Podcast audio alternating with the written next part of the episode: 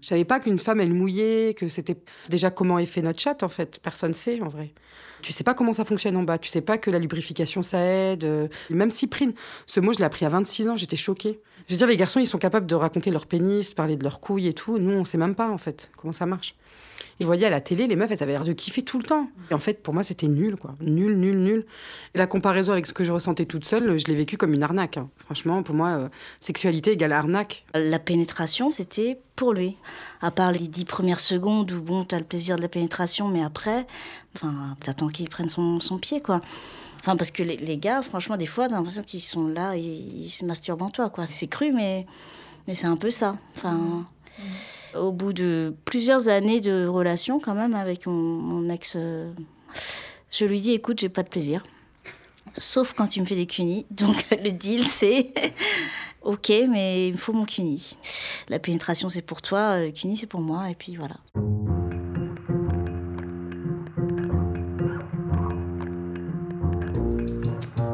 Le plus souvent dans l'histoire, Anonyme était une femme. Les bras se sont levés, les bouches sont exclamées. Maintenant, il faut des mots.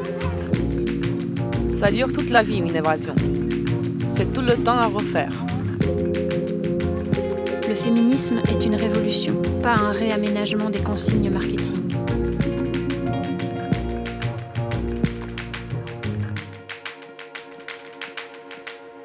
Un podcast à soi par Charlotte Bien-Aimée. Épisode 18. Sexualité des femmes. La révolution du plaisir. Il y a des hasards étonnants. Alors même que je me mets à écrire sur le plaisir sexuel des femmes, je suis en train de perdre ma voix. Est-ce une coïncidence ou un aveu de ma difficulté à savoir quoi vous raconter de mon expérience et de mes réflexions sur le sujet? J'aimerais, comme d'habitude, vous confier un bout de ma vie. Mais jusqu'où aller? Que dévoiler de ma sexualité et pourquoi? Je ne suis pas particulièrement pudique et je crois fortement à la portée politique du partage d'expériences. Et pourtant, concernant la sexualité, quelque chose résiste. Est-ce une honte intériorisée ou un choix de préserver mon intimité? Suis-je imprégné de tabous millénaires ou ai-je simplement envie de mettre des limites? Je n'en sais rien.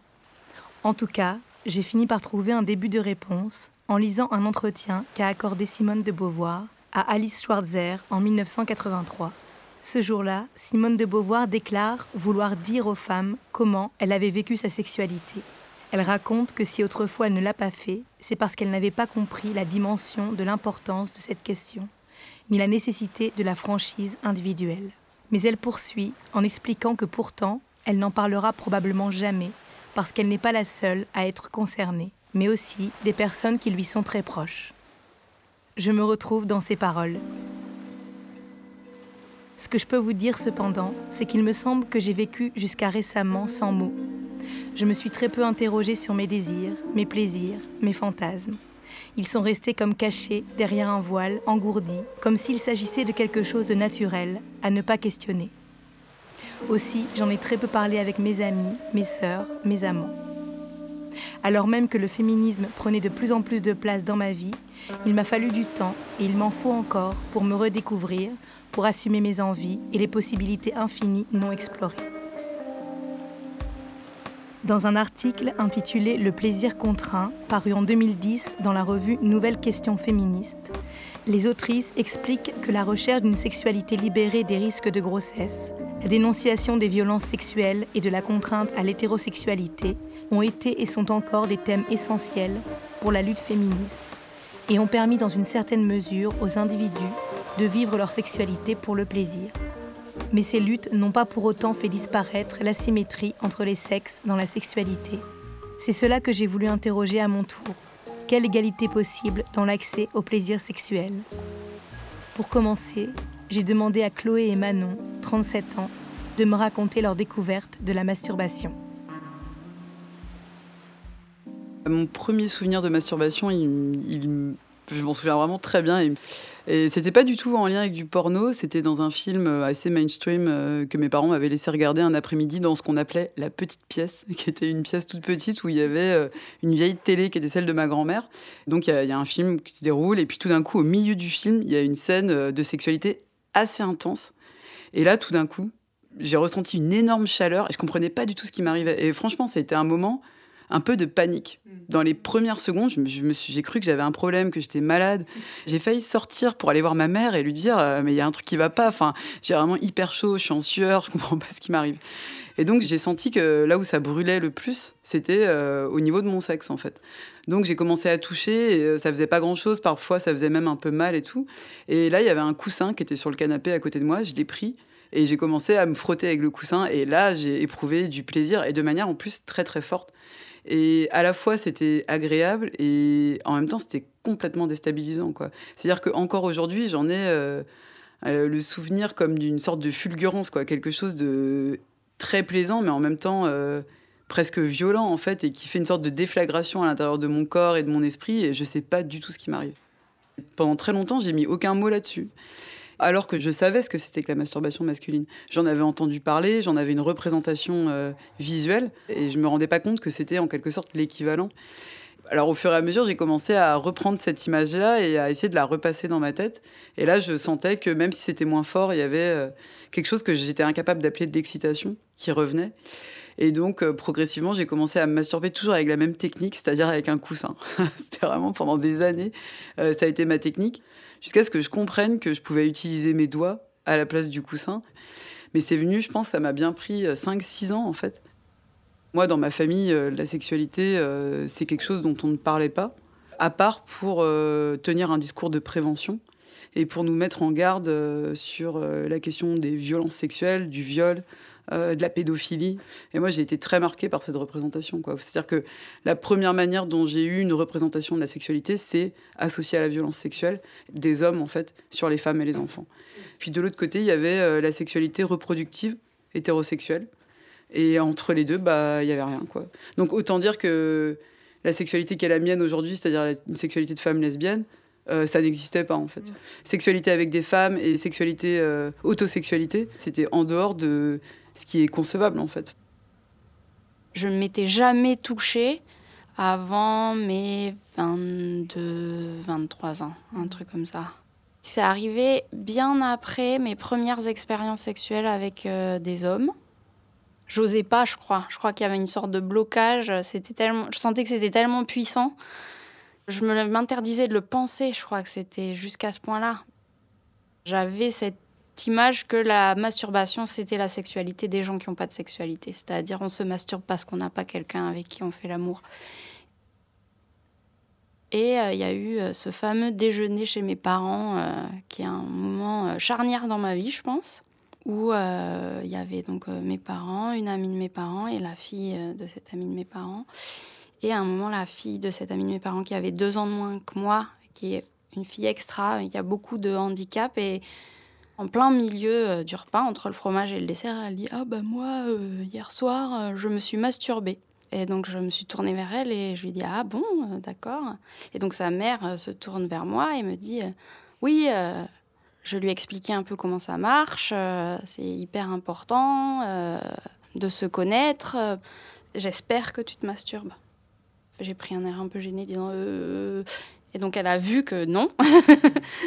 Et elle m'a dit, il faut, il faut vraiment, il faut, euh, même si t'es pas attiré par ça, fais-le, fais fais-le pour toi, fais-le pour tes partenaires, euh, fais-le comme un devoir du soir, mais fais-le, quoi. Elle avait cassé cette digue de l'interdit, en fait. D'un seul coup, c'était une injonction. Je crois que j'avais besoin d'une injonction, en fait. Et donc, euh, le soir même, dans mon lit, j'ai commencé très mécaniquement à mettre mes mains sur mon sexe, chose que j'avais jamais fait de ma vie. Et puis il y a un truc qui est monté, qui est monté, qui est monté. Et puis là, j'ai fait Ah, ok, d'accord, c'est ça, un orgasme. C'était un peu comme si j'avais vu la Vierge et que je voulais euh, diffuser la bonne parole. Et donc euh, j'ai commencé à... Enfin, une digue avait sauté et j'avais plus aucun interdit sur la parole. Donc j'allais voir toutes mes potes en leur disant euh, Mon Dieu, mais c'est extraordinaire Enfin, tu connais, tu vois Ça a donné lieu à des discussions magnifiques, soit avec des amis qui me disaient mais bien sûr, ça fait 15 ans que je me masturbe, j'ai commencé à 6 ans, et j'ai pris conscience de ce non-dit entre les femmes. En fait, on n'en parlait pas, et je me disais, mais pourquoi personne m'a rien dit? Pourquoi toi, ma meilleure pote, tu m'en as pas parlé? Pourquoi tu m'as pas dit, il y a ce truc extraordinaire?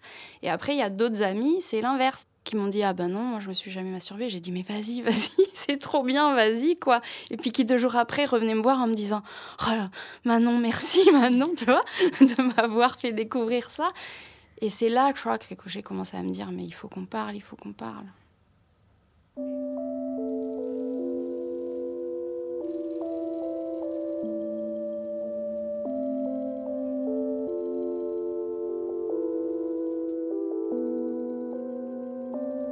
Haute tension.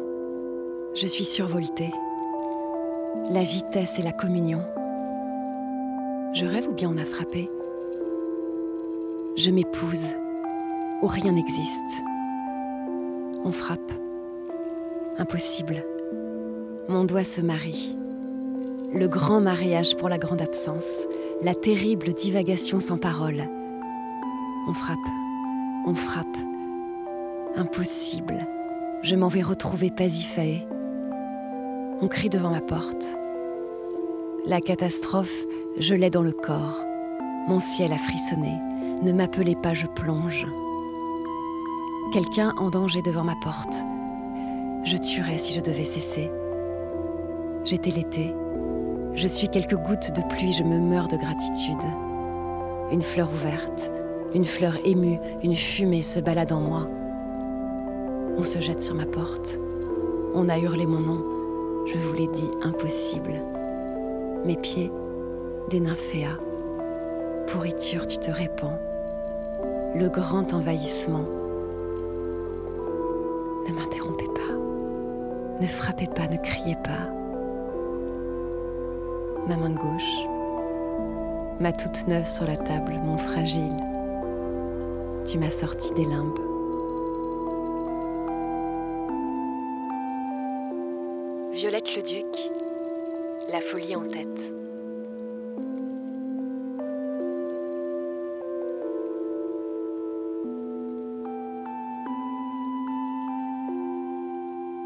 2006, date de la dernière grande enquête sur la sexualité en France, 91% des hommes disaient avoir déjà pratiqué au moins une fois la masturbation contre 60% des femmes et 40% des hommes déclaraient se masturber souvent ou parfois dans les 12 derniers mois, contre 18% seulement pour les femmes. Ainsi, même si les choses ont beaucoup évolué depuis les années 70, notamment pour les femmes, si les répertoires sexuels se sont diversifiés, comme la pratique plus régulière des rapports orogénitaux par exemple, la différence entre les sexes reste encore extrêmement marquée concernant la masturbation. Pour Nathalie Bajos, sociologue et démographe, cette pratique n'est pas encore socialement banalisée pour les femmes. Elle est empreinte d'une certaine forme de stigmatisation parce qu'elle reste complètement déconnectée des enjeux reproductifs de la sexualité. Même si, grâce à la contraception et à l'avortement, il y a une dissociation très marquée entre sexualité et procréation, pour autant, dans les représentations, ça reste un enjeu très fort, parce que le rôle social des femmes, même si les choses évoluent, reste celui d'agent reproducteur. Et on a un clivage entre la sexualité masculine et la sexualité féminine qui reste extrêmement structurant aujourd'hui, qui oppose d'un côté une sexualité féminine qui est renvoyée au registre de l'affectivité de la conjugalité, d'une part, et de l'autre une sexualité masculine qui, elle, est pensée comme euh, étant beaucoup plus physique, donc une espèce de sexualité un peu qui renvoie à un corps-machine. Et donc ces représentations sociales dominantes, elles ont forcément un impact sur la manière dont les femmes vivent leur sexualité. Et finalement, ce qui est renvoyé aux femmes, c'est la nécessité d'inscrire la sexualité dans une sexualité pénétrative. Mais l'idée qu'on puisse avoir du plaisir dans une sexualité complètement non pénétrative, c'est vu comme des préliminaires ou un palliatif, mais ça peut pas être pensé de manière autonome et ça rentre tout à fait, la masturbation rentre tout à fait dans, dans ce schéma-là. Cette injonction à la sexualité pénétrative a aussi pour conséquence la longue invisibilisation du clitoris, alors même que cet organe uniquement dédié au plaisir est connu et nommé depuis longtemps. Dans leur livre La revanche du clitoris, Maya Mazorette et Damien Masclé évoquent même une excision culturelle, dont le résultat n'est pas loin d'être l'équivalent d'une excision physique, puisque de nombreuses femmes et hommes n'envisagent pas que la stimulation du clitoris sans recours à la pénétration puisse permettre d'atteindre l'orgasme. parmi les grands exciseurs des sociétés occidentales, Freud et ses théories psychanalytiques. Même s'il fait partie des réformateurs qui, à la fin du XIXe siècle et au début du XXe siècle, ont théorisé la sexualité dans une version plus positive, en affirmant que la sexualité de l'adulte et de l'enfant étaient des éléments normaux du développement de l'individu, il le fait en écartant le plaisir féminin, comme me l'a expliqué l'historienne Delphine Gardet. La théorie qu'il met en place est une théorie qui est asymétrique et qui reste quand même centrée sur le masculin comme référent. Euh, le développement psychosexuel de, la, petite fille ou de la jeune femme, finalement, est considéré comme étant, euh, en un sens, infantile, s'il reste sur ce qui, est, ce qui est défini comme un stade infantile de la sexualité, qui est la sexualité, l'auto-érotisme. La finalité de la sexualité étant quand même la vie reproductive et maritale, euh, il y a cette idée que l'accomplissement sexuel de la femme doit être dans l'ordre du vagin. Et, et ce vagin ne sera jamais non plus un pénis. Donc, euh, tout est structuré autour de l'idée du manque. Hein. Donc, il y a l'idée euh, que les femmes sont toujours dans l'absence, le manque, l'en moins. Hein. C'est étonnant parce qu'en même temps, justement, paradoxalement, le clitoris, c'est un en plus. Il est un en plus parce qu'il ne fonctionne pas dans le système d'homologie structurale qui a, qui existé entre le, en Occident et ailleurs entre le pénis et le vagin. Ce qui est important, c'est de penser que donc, pour les anciens, depuis les Grecs, euh, jusqu'au XVIIIe siècle, le féminin est l'inverse euh, à l'intérieur du masculin. Il y a une idée de continuum en un sens, et donc dans ce système, le clitoris est un en plus puisqu'il ne permet pas d'établir cette correspondance terme à terme. Donc le clitoris, on ne sait pas tellement quoi en faire. On va avoir l'idée euh, que le clitoris est un organe qu'il faut enlever, hein, parce que c'est un organe qui permet de pénétrer d'autres femmes de donner du plaisir à d'autres femmes. Donc finalement, peut-être ce qui fait le plus peur avec le clitoris, c'est pas tant qu'il soit un organe d'auto-érotisme euh, qu'un organe qui transgresse les normes de qui donne du plaisir à qui. Hein. Donc ça, c'est ce qu'on voit plutôt en Occident, euh, 16e, 17e, 18e. Et puis on peut le voir encore, on peut avoir d'autres choses au 19e jusqu'au début du 20e siècle aux États-Unis, avec des excisions médicales qui ont existé en Occident. Donc on a eu euh, des médecins qui ont donc exciser des femmes dont on pensait qu'elles étaient atteintes de pathologies euh, psychiatriques, en quelque sorte, hein. enfin qu'il y avait des comportements sexuels inappropriés pour la société de l'époque, hein. de masturbation répétée, euh, nymphomanie, euh, maniaque, etc. C'est pas des choses qui sont massives, hein, mais ce sont des pratiques qui ont existé. C'est important de le savoir parce qu'on pense toujours que l'excision c'est la pratique des autres, hein, mais ça n'est pas le cas. Historiquement, ça n'est pas le cas. Au fond, quand euh, les, anthropologues euh, symboliques ou structuralistes travaillent, commencent à travailler dans les années 50-60 sur euh, le sens de, l'excision, donc souvent, ce qu'ils mettent à jour, c'est cette notion, cette idée que le clitoris est en fait quelque chose qu'il faut enlever pour permettre à la femme de devenir femme, pour assigner socialement la femme à son être femme. Depuis de nombreuses années, les militantes féministes luttent contre l'excision, qu'elle soit physique ou culturelle. Elles dénoncent l'absence de représentation du clitoris dans les manuels scolaires. Elles collent des dessins du sexe féminin sur les murs des villes, créent des comptes Instagram pour en parler. En France, la chercheuse indépendante Odile Fillot met au point une représentation 3D du clitoris, disponible pour toutes et tous. Quelques années avant, Odile Buisson et Pierre Foldès réaliser une première échographie du clitoris pendant l'orgasme. On découvre son volume intérieur et à quel point ses ramifications innervent tout le vagin. On apprend l'existence d'un complexe clitorido-vaginal.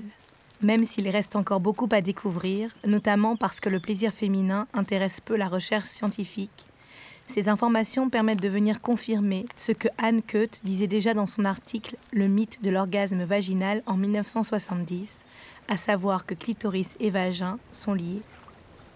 Tous les orgasmes ne partent pas nécessairement du clitoris. Il existe des zones de plaisir partout ailleurs dans le corps, nous en reparlerons plus loin. Mais rappelez qu'il n'existe pas deux orgasmes distincts, l'un vaginal et l'autre clitoridien moins important, est fondamental, parce qu'aujourd'hui encore, beaucoup de femmes pensent être anormales ou frigides si elles ne parviennent pas à atteindre l'orgasme par pénétration, comme ce fut le cas pour Anne, 26 ans. J'ai rencontré mon premier copain à 14 ans. Et donc à 15 ans, j'ai fait ma première fois, euh, qui s'est globalement bien passée. Enfin, c'était pas extraordinaire comme toutes les premières fois, je crois. Et en parallèle, en fait, j'ai commencé à, enfin, je sais pas, un jour sous la douche, j'ai mis le pommeau de douche sur mon sexe, et c'est là que j'ai eu mon premier orgasme, en fait. Cette chose qui me faisait vraiment du bien, c'était une sensation que j'arrivais pas du tout à avoir avec mon copain actuel. Et je me disais, il faut que tu arrêtes d'être avec ton pommeau et il faut que tu aies un orgasme avec la pénétration, en fait. Très vite, euh, on a pratiqué le sexe oral quand même. Donc pendant les cunilingus, j'adorais ça. Mais j'avais ce petit blocage. euh, en fait, j'avais toujours l'impression que mon sexe était sale, qu'il sentait mauvais ou que je mouillais trop, des choses comme ça. Toujours dans ma tête, il y avait une petite voix qui me disait euh, Mais c'est dégoûtant, euh, il a sa tête juste devant, c'est ce truc affreux. Il est en train de vivre une expérience euh, horrible et donc je peux pas me laisser aller comme je me laisse aller toute seule. Quoi. Et du coup, je me laissais très peu faire en fait. Et après, tout de suite, je relevais sa tête pour enchaîner sur une fellation. Disons que lui, c'était automatique. À chaque rapport sexuel, je lui faisais une fellation. C'est pas la sensation la plus agréable du monde. Après, j'aimais bien faire ça, mais là, c'était peut-être un peu trop. Après, il y avait la pénétration, et là, je ressentais euh, vraiment rien. Il me disait, mais je comprends pas, je suis nulle, euh, pourquoi euh, j'arrive pas à te faire jouir, euh, tous mes copains arrivent à faire jouir leurs copines, etc. Donc j'ai senti que ça lui ferait plaisir, à lui d'abord, de me faire jouir. Mais ça ne venait pas, enfin. Et donc au bout d'un moment, j'ai décidé euh, de simuler en fait. Et euh, je crois qu'au bout de trois ans de relation, je me suis dit, j'en ai un peu marre là de, faire semblant. Et donc je lui ai avoué que euh, je simulais depuis trois ans. Et donc là, ça a été un énorme coup dur pour lui, parce qu'il y avait cette idée de mensonge aussi qui était assez difficile. Il m'a vraiment dit, bah, en fait, il faut vraiment que tu apprennes à te connaître toi-même, parce que tu ne te connais pas assez, c'est pour ça que tu jouis pas, en fait. En fait, euh, non, c'est. euh, moi, je voyais avec le pommeau de douche, ça prenait parfois 20 secondes. C'est juste qu'il faut vraiment prendre le temps de découvrir le corps de l'autre, etc. Moi, en soi, quand je l'ai rencontré, j'avais aucune expérience non plus avec euh, tout ce qui était masturbation masculine, fellation et tout. Et j'ai appris et je lui ai posé des questions. Je lui ai demandé et ça, c'est bien? Est-ce que ça, c'est pas très bien, etc. Enfin, j'ai essayé tout sur lui. C'était vraiment euh, comment te combler au maximum, comment combler mon, mon homme. J'ai même eu ce plaisir d'apprendre. J'avais envie d'être un peu experte du plaisir masculin, en fait. Et lui, non. Et suite à cette discussion, en fait, j'ai senti qu'il y avait encore plus d'enjeux au niveau de sa fierté. Et donc, j'ai simulé d'autant plus. J'avais lu dans un magazine, je ne sais plus lequel, que si on exagérait le plaisir qu'on avait pendant un rapport sexuel, on pouvait jouir parce que ça nous excitait nous-mêmes et ça. Voilà. Mais en fait, je pense que vraiment, inconsciemment, c'était vraiment pour euh, le rendre fier et, pour taire un peu euh, mon insatisfaction, en fait.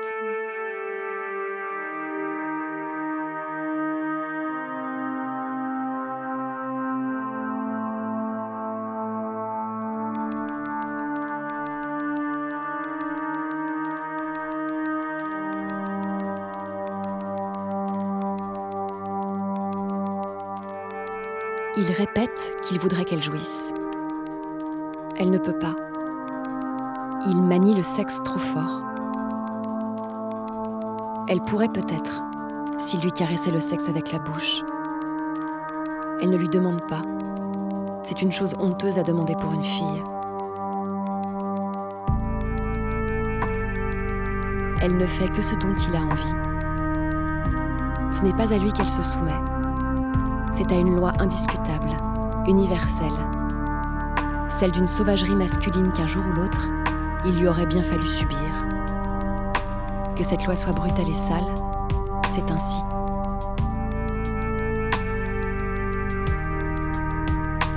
Annie Ernaux, Mémoire d'une fille.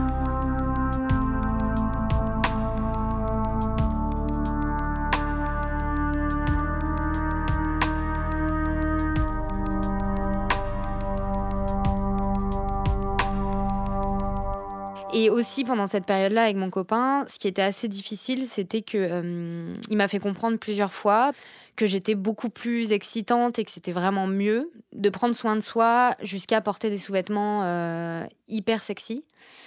Tout d'un coup, à partir de ouais, 15-16 ans, j'ai commencé à acheter des sous-vêtements, euh, j'achetais presque que ça.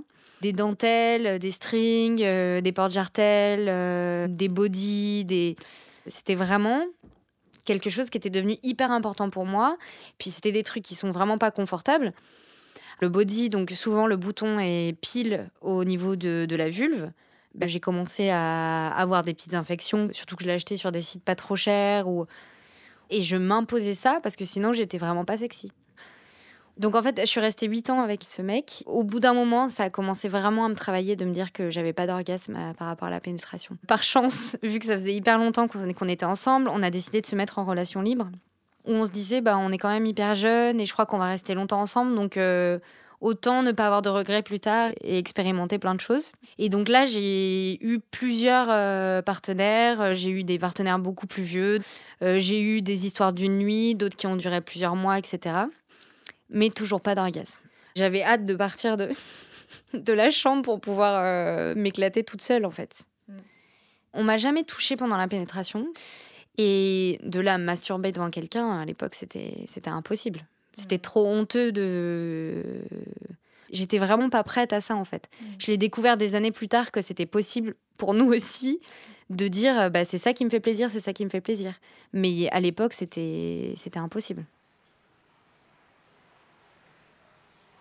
Comme Anne, beaucoup de femmes ont des difficultés à atteindre l'orgasme par pénétration d'un pénis. C'est aussi ce qu'ont pu observer Nina Faure et Yelena Perret, qui ont rencontré des centaines de femmes durant plusieurs années dans le cadre de l'actualisation du livre Notre corps nous-mêmes, un classique féministe écrit en 1970, ouvrage à la fois empirique et scientifique sur le corps des femmes. Nina et Yelena m'ont rappelé que 95% des hommes déclarent avoir un orgasme pendant les rapports avec pénétration, contre 65% des femmes, alors qu'elles sont 95% à déclarer atteindre l'orgasme grâce à la masturbation que ce soit plus difficile de faire euh, jouer des femmes que de faire jouer des hommes, c'est une idée euh, reçue très répandue euh, et c'est totalement en contradiction avec effectivement ce que montrent les statistiques que globalement, quand elles se masturbent, les femmes n'ont aucun problème à atteindre l'orgasme. Et par ailleurs c'est très rapide et ça aussi c'est une autre idée reçue que chez les femmes ça prendrait 30 à 40 minutes et que chez les hommes ça prend 2 à 3 minutes. Et c'est ces chiffres-là qui sont donnés dans des spectacles vus par des centaines de milliers de personnes comme Les hommes viennent de Mars et les femmes de Vénus alors que euh, la plupart des femmes qui se masturbent euh, atteignent l'orgasme si elles le veulent en quelques minutes, voire euh, quelques secondes, suivant la technique utilisée. Donc c'est vraiment masquer le problème d'un rapport hétérosexuel qui n'est pas basé sur le plaisir des femmes, qui est basé sur le plaisir des hommes, en le naturalisant comme un écart biologique entre les hommes et les femmes dans l'accès au plaisir. Avec cette idée aussi que le plaisir des femmes, ce serait dans la tête et ça, enfin, je pense que c'est vraiment quelque chose contre lequel il faut lutter. Enfin, on est tous d'accord, hommes et femmes euh, réunis, euh, que euh, pour être, enfin, pour avoir de la jouissance dans un rapport, il faut se sentir à l'aise avec son partenaire, être plutôt bien dans sa tête et que, voilà, tout, tout, tout, se passe plutôt bien pour nous. Mais, mais en fait, le, plaisir, qu'il soit masculin ou féminin, c'est, enfin, en tout cas, l'orgasme, en tout cas, c'est typiquement, enfin, c'est la définition d'un orgasme, c'est une réaction réflexe physiologique. En fait, donc, c'est-à-dire que c'est la stimulation de terminaison nerveuse euh, qui engendre euh, une contraction, euh, une sensation de chaleur, une augmentation du rythme cardiaque, etc.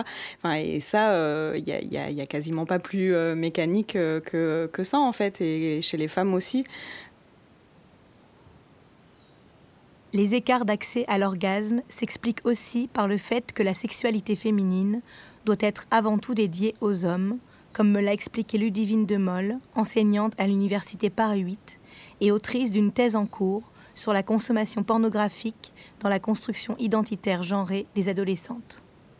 C'est un peu ce qu'on va retrouver par exemple dans les contes de fées, c'est-à-dire que la princesse va offrir son cœur et sa sexualité au prince en échange de sa force et son courage. C'est-à-dire que c'est un cadeau, ça a une fonction sociale. La sexualité a une fonction sociale.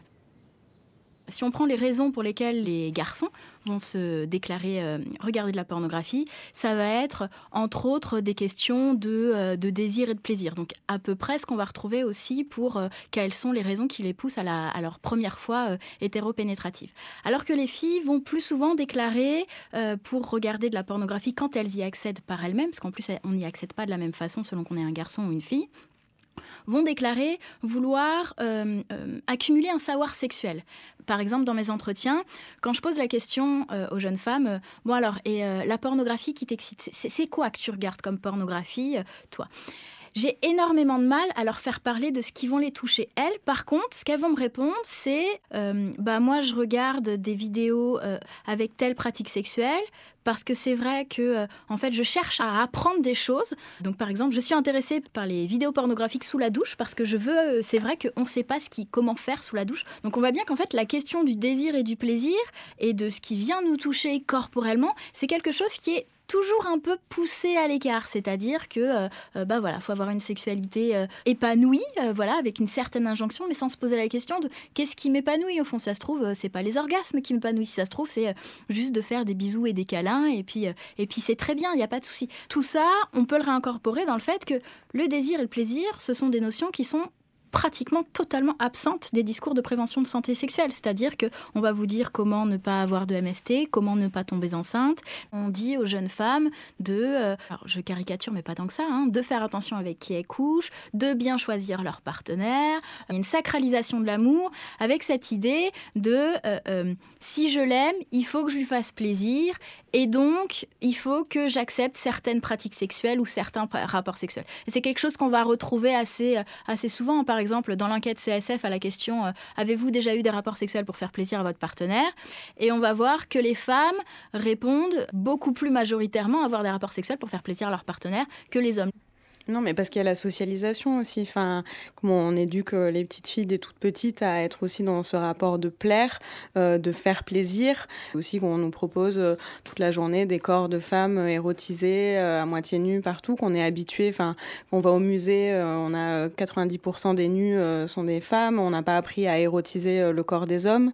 À quand la lingerie fine pour les hommes? À quand tous ces, stratagèmes de beauté? Et de mise en valeur du corps. Et enfin, nous, on passe euh, des heures et des années à essayer de se rendre désirable. Euh, alors que les hommes, euh, un petit boxer, un petit coup de déo, et ça, devrait suffire pour être désiré voilà, notre rapport au corps aussi, il peut pas, il peut pas être sain.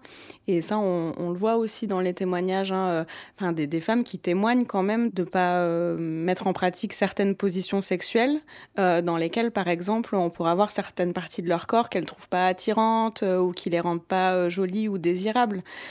Donc c'est tout ça aussi qui se répercute dans nos sexualités. Donc en fait, on nous apprend toute notre vie à être dans le contrôle de nos corps, à rien laisser dépasser, à être dans la retenue. Et magiquement, il faudrait que euh, dans la sexualité, euh, on oublie tout ça, on le laisse sur le pas de, la porte de la chambre à coucher et puis qu'on arrive à se laisser aller, à lâcher prise. Enfin, je trouve que dans, ce contexte-là, c'est pas très très étonnant euh, qu'après on perpétue un peu cette dichotomie de homme désirant, femme désirée. Semblant, dormir, fantasme, martyr, chemise de nuit rose, métamorphose, vaincu, dragon, viens dans ma chambre, édredon.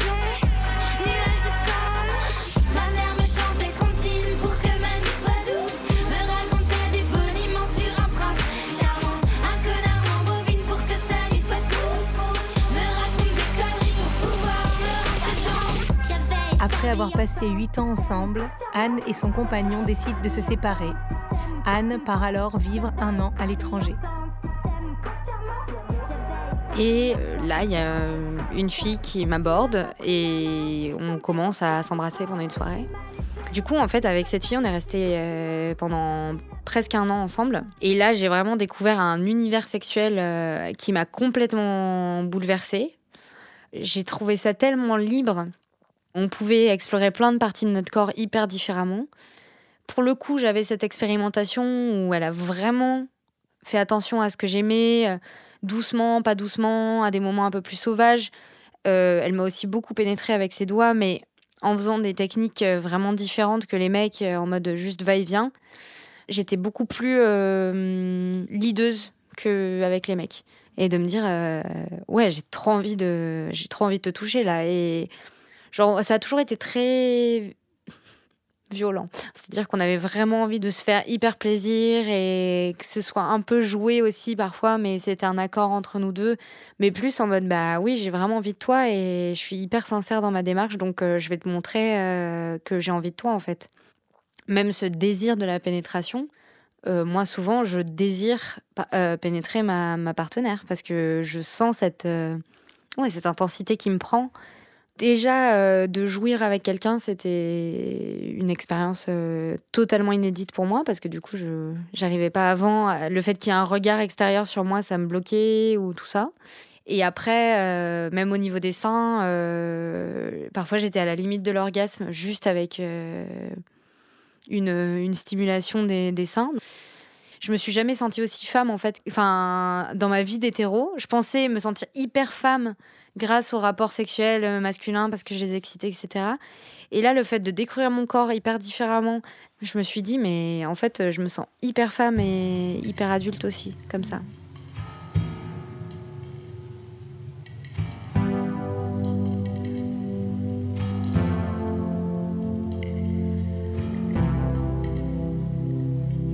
Nous avons effleuré et survolé nos épaules avec les doigts fauves de l'automne. Nous avons lancé à grands traits la lumière dans les nids. Nous avons éventé les caresses. Nous avons créé des motifs avec de la brise marine. Nous avons enveloppé de zéphyr nos jambes. Nous avons eu des rumeurs de taffetas au creux des mains. Que l'entrée était facile. Notre chair nous aimait. Notre odeur giclait. Notre levain, nos bulles, notre pain.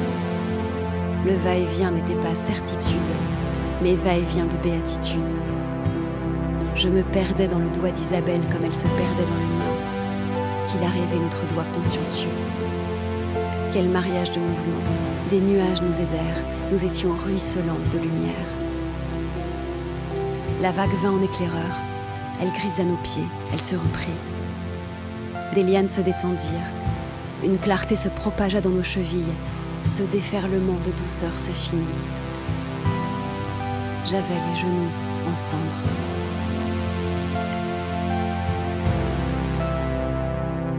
Violette le Duc, Thérèse et Isabelle.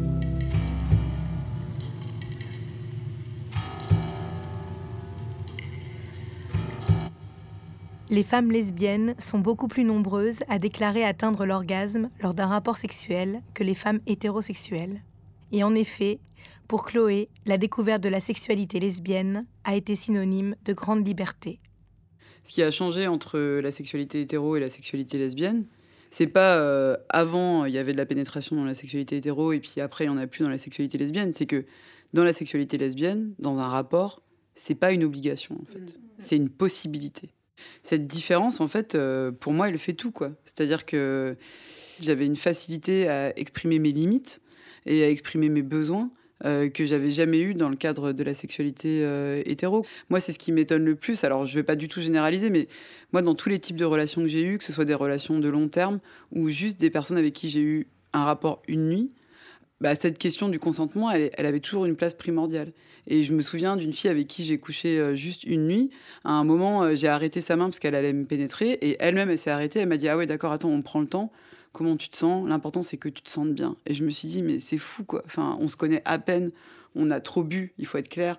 Et pour autant, voilà, on se découvre là à cet instant et, elle et on est capable d'arrêter un rapport pour dire, mais en fait, est-ce que ça va en fait? Est-ce que tu te sens bien? Est-ce que c'est quoi les pratiques dont tu as envie euh, Et du coup, la question de la pénétration, en fait, c'est lié à ça. Un rapport sexuel réussi ne s'articule pas autour d'une pénétration, en fait, euh, contrairement à ce que je vivais dans mes rapports hétéros. Ces témoignages ne doivent pas faire oublier qu'ils s'exercent aussi au sein de la sexualité lesbienne des rapports de pouvoir, et qu'il serait dangereux d'idéaliser ces pratiques au risque d'oublier la stigmatisation et les discriminations vécues par les femmes lesbiennes. Néanmoins, pour la sociologue Natacha Chetkuti-Ozorowitz, il est certain que l'invisibilité de la sexualité lesbienne peut aussi être une force parce qu'elle permet de subvertir les scénarios hétéronormés de la sexualité les femmes lesbiennes développent aussi un rapport différent au plaisir. Pour beaucoup de lesbiennes, il y a une préoccupation du plaisir de l'autre. C'est-à-dire que les beaucoup de femmes hétéros me décrivaient le fait qu'il y avait en tout cas des, des, moments où elles devaient accompagner leurs compagnons pour accéder à leur propre plaisir. Maîtriser à un moment donné le scénario sexuel, c'était amener à ce que le partenaire se déconditionne de sa propre norme de sexualité. Chez les lesbiennes, cette question-là n'apparaissait pas. Par contre, il y avait l'idée que la préoccupation du plaisir de l'autre conditionner l'accès à son propre plaisir aussi. Que cette temporalité érotique, elle est structurée par ces deux temps, c'est-à-dire à la fois le plaisir de l'autre et le plaisir à soi. Pour beaucoup de lesbiennes, le scénario euh, sexuel se construit par une dissolution des genres, c'est-à-dire les rôles associés hein, aux féminités, masculinités. L'une ou l'autre peuvent maîtriser le scénario. Il n'y en a pas une qui fait, l'autre qui fait pas. Bon, là, c'est un peu rapide, mais quand même. Alors que pour les femmes hétérosexuelles, on pourrait dire que euh, le, contrôle euh, de la sexualité passe par l'idée d'une égalité entre les genres, qui est la garantie pour elles euh, d'un accès à leur propre plaisir. Et ne pas se départir du modèle de la différenciation des sexes, mais trouver à l'intérieur de ce modèle de la différenciation des sexes un, dispositif égalitaire. Mais à la fin de, se dire lesbienne, je me souviens, j'étais arrivée à la conclusion suivante que la sexualité hétérosexuelle était conditionnée par une norme androcentrée de la sexualité. Cette question de la pénétration coïtale comme lieu de définition, un, de la sexualité, mais comme lieu de prescription des rôles sexuels. D'un côté, il y a une attente, et de l'autre, il y a l'acteur. Donc ça, c'est le dispositif. On pourrait parler du script culturel de l'hétérosexualité. Moi, je suis frappée, mais dans tous les films, quand il y a une scène érotique entre un homme et une femme, qu'est-ce qui se passe? C'est toujours le même scénario culturel qui fonctionne. En gros, tu as une femme qui est plaquée contre un mur, euh, le mec, ou le, enfin le partenaire, la pénètre, et ça y est. Et, c'est le summum de, la tension érotique. bon, et eh ben, effectivement, chez les lesbiennes, cette espèce de scénario, il, fonctionne pas.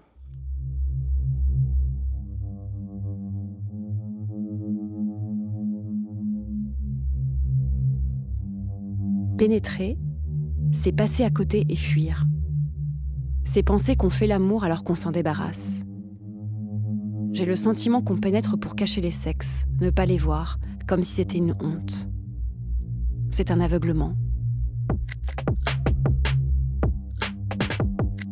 On croit être libéré en pénétrant. En fait, on se planque et on dissimule sa sexualité. Finalement, la pénétration est un mode adapté au capitalisme, à nos journées volées par le travail, par les angoisses et la compétition. Comme il y a peu de temps pour penser l'amour, le pénis dans le vagin est pratique. On tient un certain temps, c'est calibré. Il y a un début et une fin bien précis on accomplit son devoir sans penser et sans imaginer. La société applaudit. Martin Page, au-delà de la pénétration.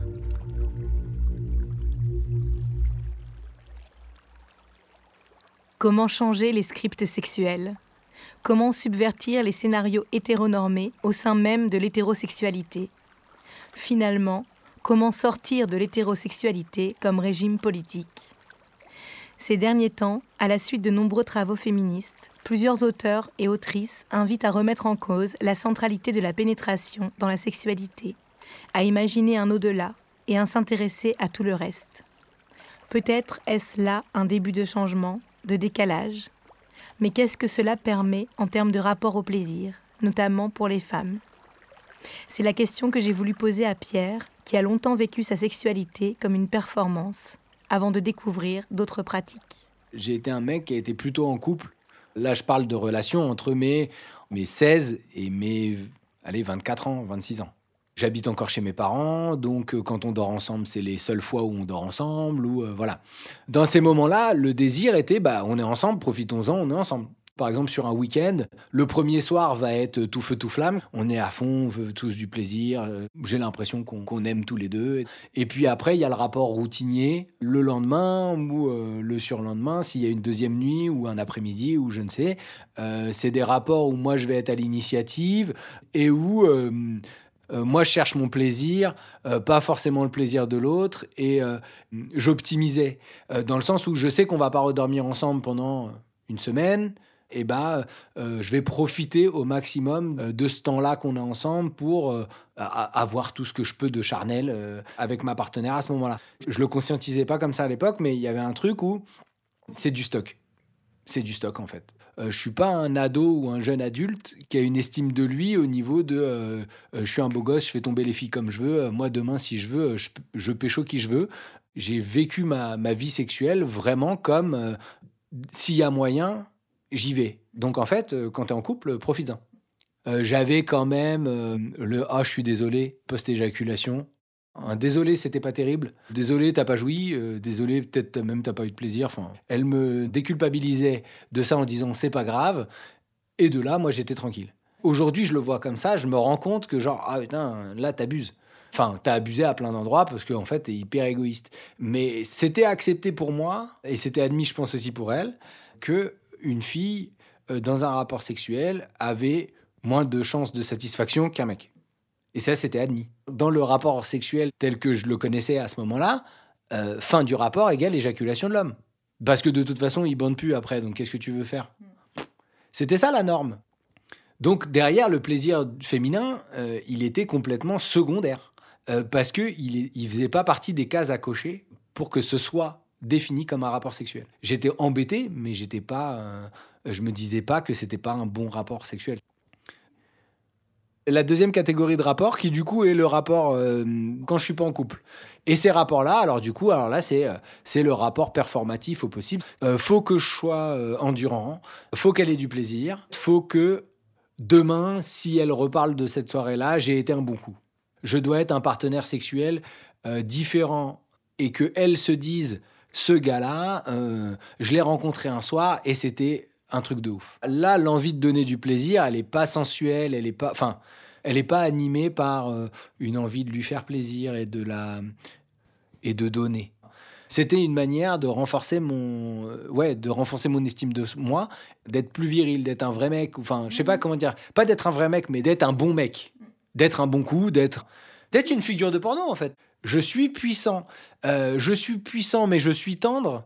Euh, je suis à la fois attentionné, mais sexuel. Je suis, je prends du pouvoir. Euh, je suis un bon amant.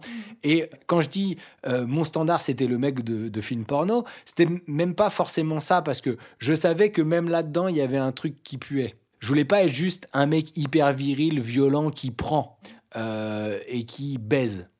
Euh, je voulais être ce mec sensible et sexuel. Mais c'était autant de moyens pour moi d'accéder à je suis le mec qui fait jouir ou je suis le mec qui donne du plaisir si je fais pas jouir parce que euh, je pense que dans ces rapports que je décris, je faisais pas jouir.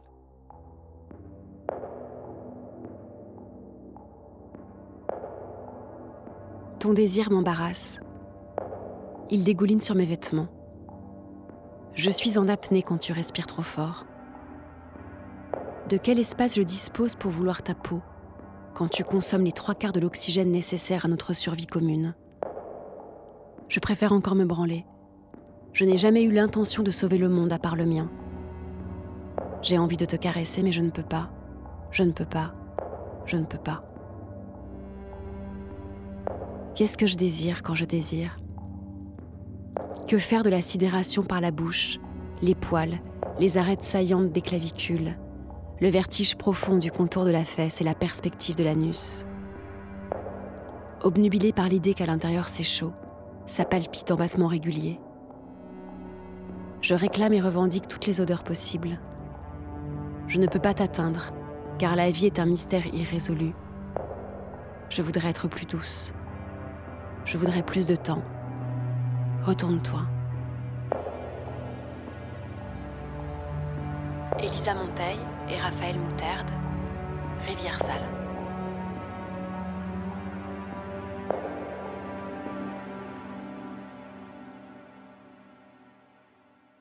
Et finalement, euh, le changement s'est opéré avec la, personne avec laquelle je suis maintenant, dans le sens où euh, bah, nos rapports au départ, bah, du coup, c'est vrai que la pénétration souvent au centre de, nos rapports, au début de notre relation, jusqu'au jour où euh, je sais plus si c'est elle ou si c'est moi qui avons vu ou lu, lu un article sur, sur Internet sur le chevillage. C'était un article qui parlait de pénétration, pénétration des hommes par les femmes.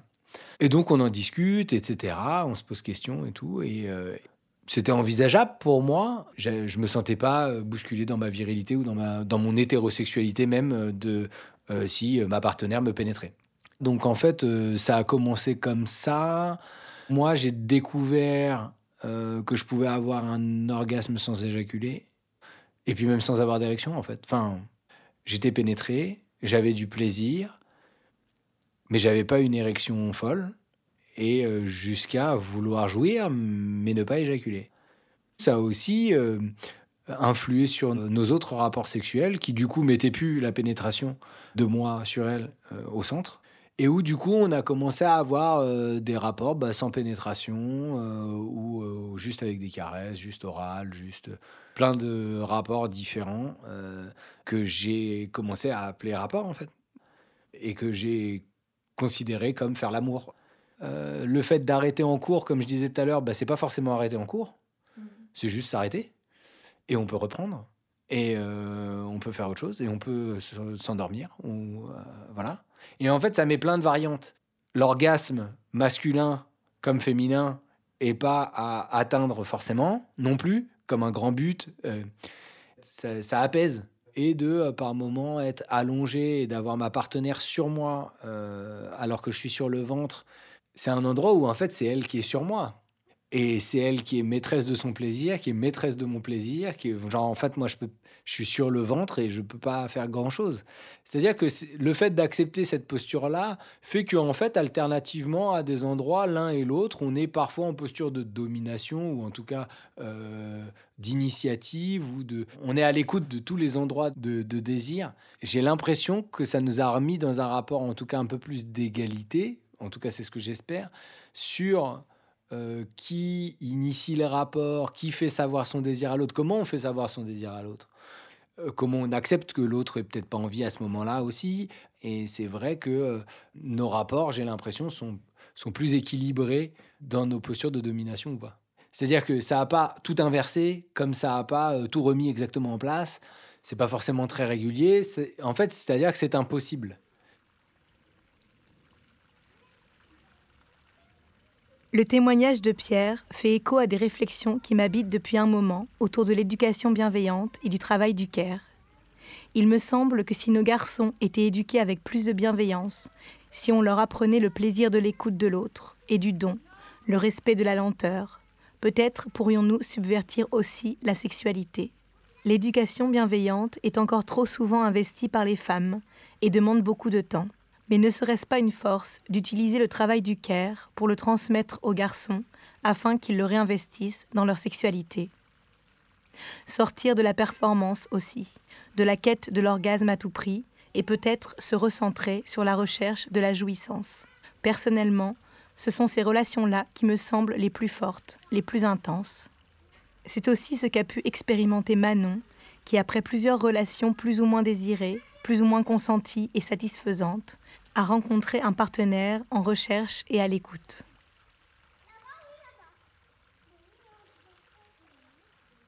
Quand on s'embrassait, c'était déjà euh, ultra sexuel, quoi. Et avec lui, j'avais des orgasmes à chaque fois, voire. Euh, ouais, plusieurs. Il allait partout, quoi. Bah, aussi beaucoup de, rapports euh, orogénitaux, ou des caresses toutes simples puis sur toutes les autres parties du corps. Enfin, c'est peut-être même plutôt avec lui que j'ai compris que j'ai compris qu'on pouvait prendre beaucoup de plaisir avec quelqu'un sans pénétration et aussi avec pénétration. C'est comme si j'avais dû me former à l'orgasme par pénétration. Je pense que j'ai eu d'abord besoin d'en éprouver par la masturbation et par le cunilingus avant de pouvoir en éprouver par la pénétration. Et puis un certain type de pénétration aussi, pas... Euh, le truc euh, standard qu'on voit dans les films, euh, du va-et-vient hyper rapide, c'est ultra désagréable. J'ai aucune chance d'atteindre l'orgasme de cette façon-là. Aucune. plus c'est lent, mieux c'est. Pas à la limite de du mouvement imperceptible. Moi, ce que j'aime beaucoup dans les rapports sexuels très lents, c'est qu'on est à l'écoute du moindre mini-signe de l'autre et l'autre pareil. Je, trouve ça vraiment très très beau, j'aime beaucoup. c'est une histoire à deux, quoi. C'est pas, enfin, sinon je préfère me masturber en fait. C'est le, rapport sexuel avec un homme, c'est la relation qui m'intéresse. Parce que je pense que dans l'orgasme par pénétration, en tout cas pour moi, il y a une, c'est aussi beaucoup lié à, à l'émotion d'avoir l'autre en soi. C'est il est, il est en moi, euh, où je, je l'englobe, je suis autour de lui. Enfin, c'est cette émotion-là qui est aussi très intellectuelle qui joue à plein sur ce plaisir-là. En fait, c'est très compliqué parce que de découvrir avec les années que la pénétration pouvait me procurer beaucoup de plaisir, je me dis ah, je retombe dans le schéma euh, standard. J'étais dans une déconstruction et c'est bien pratique pour tout le monde que j'aime me faire pénétrer au final. Donc, c'est, euh, j'ai pas du tout envie que ça devienne une injonction euh, à prendre du plaisir à la pénétration. Je veux pas que ça devienne un- une sorte de, la pénétration c'est l'aboutissement, tu vois. Enfin, c'est, ça m'a pris des années, mais je considère pas que ce soit l'aboutissement. En écoutant Manon, j'ai pensé à notre rapport au temps. Découvrir d'autres horizons demande de la disponibilité émotive et affective, de l'investissement. Et dans nos sociétés, qui a le privilège du temps? Comment accéder à ce temps lorsque le quotidien est fait de survie? Je me suis aussi demandé si changer les pratiques était suffisant en écoutant la fin de l'histoire d'Anne. Après sa relation avec une femme, elle a de nouveau été en couple avec un homme. Donc là, j'ai recommencé à mettre des sous-vêtements. J'étais redevenue un peu la femme fatale qui connaît bien les partenaires masculins, etc. Ça m'a complètement rattrapée. En fait, j'ai vraiment senti une sorte de force qui me poussait à ce rôle-là. Même si j'arrivais à plus assumer mon, plaisir. Donc j'ai essayé de, de lui montrer comment on touchait une femme, euh, comment euh, la pénétration avec les doigts, c'était vraiment cool aussi. Mais bon, globalement, euh, il y avait quand même ce truc de euh, préliminaire. Donc, je faisais beaucoup de fellation de nouveau et pénétration. Pourtant, ce qui, ce qui est bizarre, c'est que j'ai vraiment beaucoup de désirs sexuels, même avec un mec. Et pourtant, en général, dans les faits, c'est quand même eux qui prennent les choses en main et qui. Parce qu'ils ont un truc entre les jambes, en fait. Au bout d'un moment, je me suis sentie hyper euh, brimée dans ma sexualité, en fait, parce que j'avais découvert une forme de liberté immense. Et donc, euh, j'ai eu de nouveau une copine. Donc là, euh, je suis en couple euh, depuis bientôt un an. J'ai l'impression que maintenant, le fait d'avoir ce manque de liberté dans les relations hétéro, ça pourrait être un point bloquant. Enfin, il, plaquait souvent mes mains sur le lit avant de me pénétrer, en fait. Et ça, malgré la diversité des partenaires, c'est quand même revenu assez souvent de se dire, en fait, c'est moi qui te pénètre et voilà. Enfin, c'était assez excitant aussi, mais euh, je sens que autant moi j'ai ce truc de euh, oh là là, il faut que je sois jolie, attirante, parfaite, hyper propre, autant je sens que les mecs, il faut vraiment euh, associer le rapport sexuel à un truc un peu sauvage, ouais. Enfin, je trouve qu'il y a quand même une une démonstration de force. bah, c'est comme quand on dit, enfin, je sais pas, mes potes masculins qui me disent ah je l'ai démonté hier ou euh, ou je l'ai prise dans tous les sens. Enfin, moi je, je pense pas que je dirais un jour d'un mec euh, je l'ai démonté quoi. Même si j'étais au-dessus pendant un rapport, je, je dirais pas ça, ça me viendrait pas à l'idée. Ou même euh, je l'ai pris. euh, Même je trouve ça même difficile de dire pour une femme je lui ai fait l'amour. C'est plus les mecs qui disent je lui ai fait l'amour.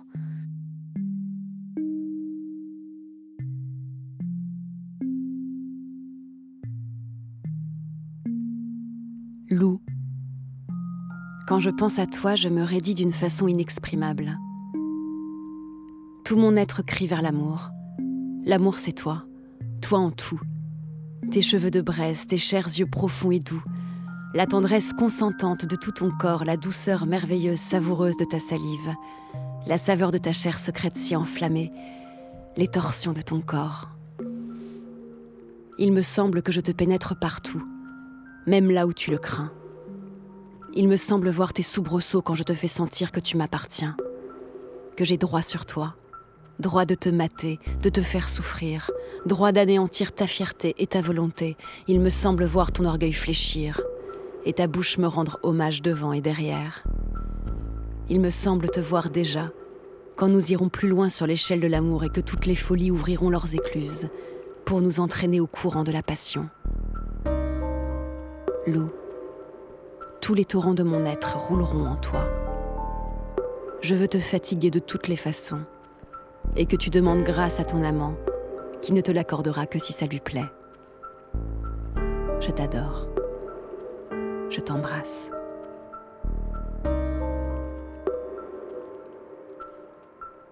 Guillaume Apollinaire, Lettre à Lou.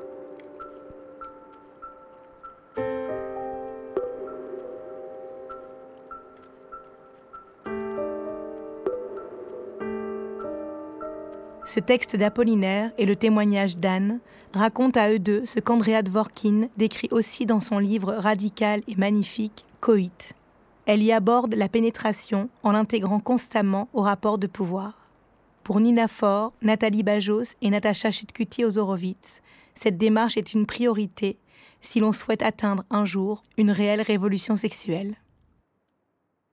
C'est pas qu'une question de connaissance de son corps et de pratique et de communication. Je crois qu'il y a quelque chose euh, d'une docilité sexuelle dont on ne se départit pas euh, simplement justement en discutant parce que euh, c'est vrai qu'on entend beaucoup dire l'important c'est la communication, c'est de discuter, mais en fait quand on discute ça suppose qu'on est d'égal à égal au départ et il me semble que sur le terrain sexuel on ne discute absolument pas d'égal à égal. on est éduqué à érotiser une forme de soumission sexuelle qui finalement nous apporte aussi souvent beaucoup de plaisir et qui, je crois, nous empêche euh, d'occuper ce rôle euh, un petit peu d'inversion, enfin d'inversion, voilà, où on, où on déciderait du début à la fin de comment se passe le rapport et on l'arrêterait quand on a joui faut quand même poser la question de qu'est-ce qu'on nous apprend à désirer et pourquoi euh, c'est majoritairement des femmes qui désirent ces jeux qu'on appelle de soumission, mais qui peuvent être des jeux de contrainte ou, euh, ou euh, des jeux de, de, violence envers elles-mêmes, et pourquoi ça excite plus les femmes que les hommes. Et, ça, je pense que c'est un travail d'érotisation qui est mené dès l'enfance, et c'est, j'appellerais ça presque de la propagande, tellement que on nous représente des, les dessins animés, des allusions à finalement des jeux de contrainte. On parlait de personnes personnages Disney euh, féminins qui, quand elles sont attrapées par les poignets, euh, poussent des petits cris. Euh, et moi, je, raconte toujours dans les discussions collectives que je me suis rappelé qu'avec des copines à l'âge de 8 ans, on avait joué à se faire violer par des soldats, entre guillemets. Et je me demande d'où ça vient. Et j'ai cherché en fait, et euh, je me rappelle avoir vu euh, Angélique Marquise des Anges, avoir lu des bandes dessinées que j'ai relues adulte et où effectivement c'est très présent. Le viol de la fille par des soldats avec euh, des viols collectifs et où les femmes dans des situations de viol collectif sont érotisées et ont l'air de prendre du plaisir. Donc en fait, moi enfant, on m'a appris à désirer le viol et à mélanger viol et jouissance. Donc c'est pas étonnant que euh, les femmes désirent ça. On n'a pas appris aux hommes à désirer la contrainte de la même façon. Donc euh, voilà, il y, a vraiment ces deux niveaux-là euh, qui sont intermêlés, mais on peut agir sur les représentations sans pour autant culpabiliser d'apprécier certaines pratiques. Tant qu'il y aura des rapports inégalitaire entre les sexes dans la société, que ce soit au niveau de l'engagement politique, des responsabilités, de la répartition des tâches, des écarts de salaire, etc., on retrouvera des euh, rapports de domination dans la sexualité. Enfin, je crois que c'est à l'heure que de penser qu'il suffirait de faire une superbe éducation à la sexualité, d'apprendre aux filles et aux garçons euh, le sexe masculin, euh, ça fonctionne comme ça, que le plaisir se provoque de telle façon, que pour les femmes, ça se provoque de telle façon, d'expliquer à tout le monde qu'il n'y a pas un modèle de sexualité, que euh, toutes les sexualités sont équivalentes, même si elles sont différentes, que, etc. Pour autant, ça ne va pas bouleverser fondamentalement, me semble-t-il, les rapports de, de pouvoir qui existe au sein de la sexualité. Effectivement, l'hétérosexualité est fondée à l'intérieur de rapports de domination. C'est pour ça que je pense que c'est pas tant la question des normes qu'il faut réfléchir que la manière dont on peut évidemment bâtir une société euh, hors de cette hétérosexualité comme système de référence. ça c'est le rêve évidemment, mais c'est penser une société qui n'est pas régie par euh, hommes, femmes, euh, qui n'est pas structurée par ce rapport de force fondamental. Le jour où on arrive à penser que l'altérité ne se définit pas par la différence de sexe, par homme-femme, par masculinité-féminité, on, déconfigurera euh, les scénarios culturels, les imaginaires sociaux et donc la sexualité. Et en fait, pour moi, ça passe par euh, des luttes collectives, euh, féministes, mais même en fait sur d'autres terrains que la sexualité. Et je crois euh, qu'aujourd'hui, en fait, on oublie à quel point le fait de se mettre en mouvement collectivement, de joindre d'autres personnes dans la lutte, c'est en soi quelque chose qui transforme notre rapport au pouvoir. Le fait de se sentir, par exemple, forte en parlant de sexualité à plusieurs, en comprenant que d'autres ont le même vécu que nous, ça a un pouvoir performatif, un pouvoir de transformation, de subversion assez important. Les filles, formez-vous à refuser, euh, formez-vous à vous, moquer euh, de quand on respecte pas vos désirs. euh, soyez fortes ensemble, découvrez, explorez, ne vous laissez, enfin pas, imposer de choses en fait. Et, ça, cette forme de fin de la docilité sexuelle, elle se trouve à plusieurs. Elle se trouve pas dans votre chambre à coucher quand quand on est seul face à la personne qu'on aime et qu'on a peur de blesser. Tant qu'on n'aura pas aboli le patriarcat, puisqu'il faut bien dire le mot, on risque fort de, euh, quand on s'intéresse à la sexualité, de constater que les femmes ont plus de mal à jouir que les hommes.